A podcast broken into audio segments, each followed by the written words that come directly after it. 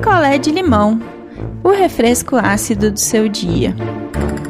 Oi, gente, cheguei. Cheguei para mais um picolé de limão e hoje eu vou contar para vocês a história da Carmen. A Carmen é uma pessoa religiosa. Até hoje ela frequenta uma igreja e essa história tem uns anos já.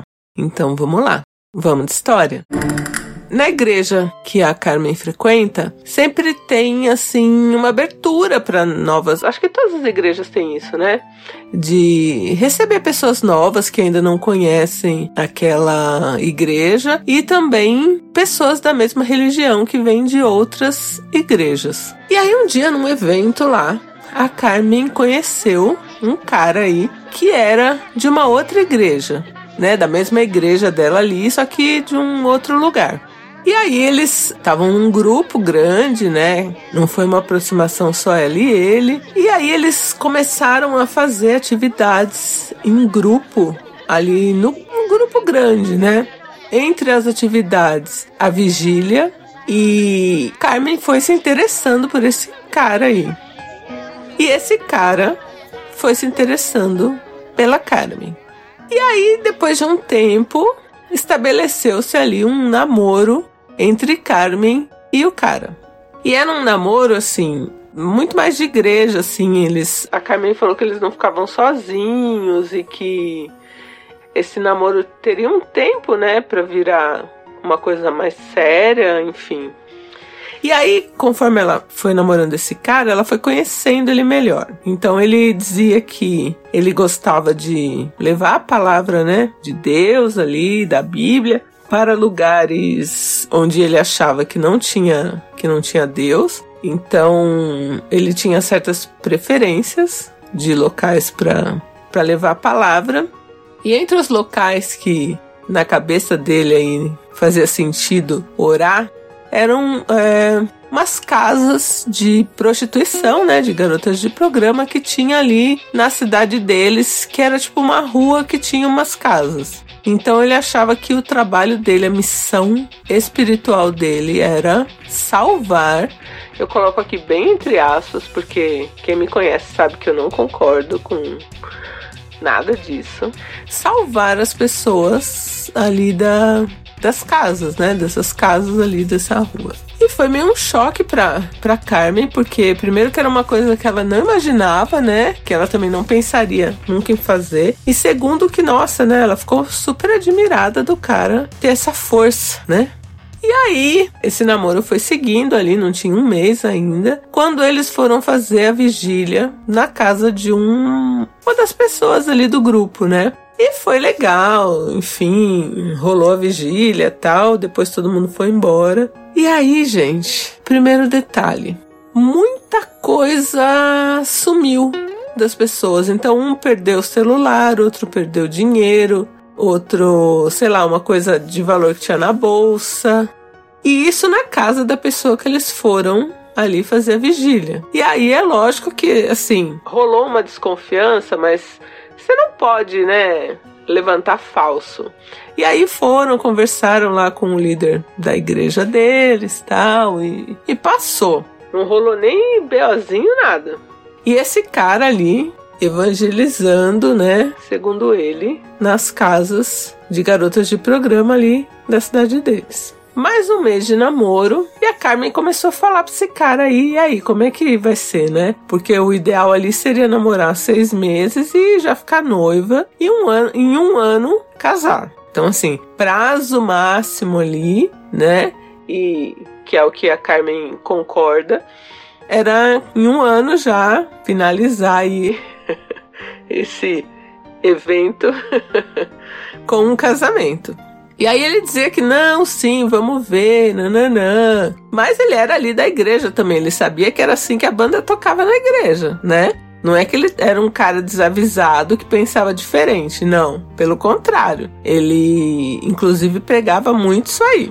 E aí um dia a Carmen tá com ele num ponto de ônibus, esperando o ônibus dela chegar, né, pra ela ir para casa, e chega uma moça no ponto de ônibus. Que até então tem um detalhe importante. Esse cara, ele se dizia ungido. Ah, porque eu sou ungido. Por isso que ele até fazia esse trabalho lá nessas casas e que ele era, ele tinha um coração manso, ele era uma pessoa grata, ele tinha um fervor ali na oração, então ele era um ungido, né? E aí a Carmen tá lá com o cara na, no ponto de ônibus, chega uma moça fazendo escândalo. Era uma moça de uma dessas casas e a moça tava ali fazendo escândalo porque o, o cara tinha ido lá na casa, tinha feito um programa com ela e não tinha deixado dinheiro no final. Disse que ia buscar e não voltou mais. E ela estava passando e viu ele, aproveitou a oportunidade. Adoro. para cobrar o que é dela por direito. Nada mais justo, né? Ela trabalhou, é o trampo, ele tinha que pagar. Aí ele começou a com um papo tipo querendo falar que a menina tava possuída, nessa vibe, né? E aí começou a querer orar alto, assim, enquanto a mina xingava ele. e a Carmen ali, meio em choque, né? Aí veio qualquer ônibus, eles entraram em qualquer ônibus. E aí ele falou que isso fazia parte do trabalho dele, né? Que às vezes as moças lá das casas ficavam bravas com ele porque ele tava lá como um servo, né, de Deus e elas não tinham Deus no coração, segundo ele. E aí acontecia isso. Só que a Carmen ficou cabreira, porque ela foi bem clara, moça, né? Não é que ele tava lá orando, nananã. Não, ele fez um programa e não pagou. E isso não, não é certo, né? Tanto ele fazer o programa e não pagar, mas na religião da Carmen, ele ter feito o programa. E aí ela resolveu conversar com o pastor da igreja dela. E aí conversou lá com o cara da igreja e ele também ficou cabreiro. Falou: Bom, Carmen, eu acho que eu vou pedir para você se afastar desse, desse rapaz até eu conversar com ele e ver o que, que aconteceu. E aí a Carmen rompeu o namoro com esse cara. E aí passou mais um tempo, esse cara não apareceu mais na igreja. Porque ele era de outra igreja, lembra? Mas aí ele começou a ir na igreja da Carmen, porque ele estava namorando a Carmen. E aí ele sumiu da igreja. E aí a Carmen foi de novo falar lá com o líder da igreja dela e o cara falou para ela, falou, olha, é, nós descobrimos coisas, eu nem gostaria de falar o que foi descoberto para você, mas é melhor que você realmente continue afastada dele, nananã. E aí rompeu-se de vez ali namoro de Carmen com o cara que se dizia ungido, né? E aí, a Carmen falou que tem a questão da fofoca da igreja. Aí, por uma senhora lá da igreja, que era mais próxima do pastor, ela ficou sabendo o que aconteceu. O que esse cara fazia? Ele ia nessas casas de, de prostituição, né? E ele pegava as garotas mais vulneráveis que de repente acreditavam nele, que podiam ser salvas, entre aspas, de novo eu digo e ele se aproveitava dessas mulheres. Aí ele transava com elas e, e depois sumia ou voltava na outra semana para fazer isso com outra mulher. Então, o cara era um predador, né? Usando aí de um artifício religioso para poder enganar mulheres.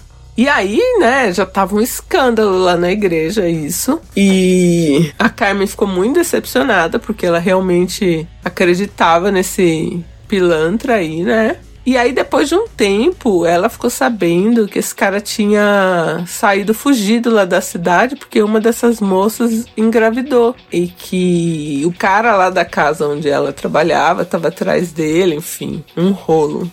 E esse cara sumiu, nunca mais apareceu. Mas era um cara que na igreja, a Carmen falou que todo mundo, quando ele chegou, porque era assim uma novidade, né? Então várias moças ficaram interessadas e era tipo um partidão, né? E a preocupação dela é que, ela, que ele deve estar tá fazendo isso em outras igrejas, né? Porque é muito fácil, né? Cair na lábia de um cara desse, né? Esses predadores, assim, eles têm uma facilidade em enganar e o cara se dizia ungido. Vocês sabem o que eu acho, né? Então é isso, essa história da Carmen, ela continua na igreja e ela queria contar essa história como um alerta mesmo, né, para as moças aí e que tem uns caras aí nesse perfil, e a gente sabe que tem, né? E que não usa às vezes só da fé de uma outra pessoa, né?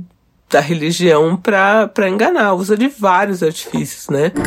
Oi, Carmen, eu sou a Daniele, sou natural de São Paulo e moro em Londres. Fiquei muito feliz por você ter se livrado desse embuste, mas assim, eu sigo pensando em como muitas igrejas não teriam reagido dessa forma que o seu pastor reagiu. É, e muitos caras que continuam indo por aí, se aproveita de pessoas que estão em momentos vulneráveis da vida dela, né? Da vida delas. É, espero que você consiga espalhar essa palavra, né? Alertar outras pessoas, né? É, de outras igrejas. E é isso. Um grande abraço para ti. Obrigada por essa história.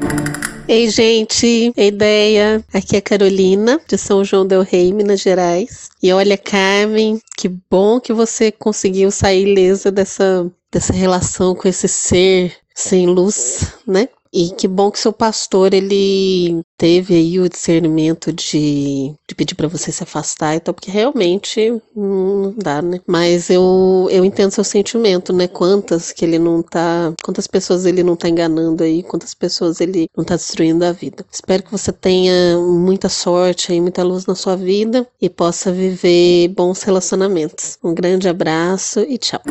Então é isso, gente. Um beijo e até breve. Sua história contada aqui? Escreva para nãoenviabilize.gmail.com Picolé de limão é mais um quadro do canal Não Enviabilize.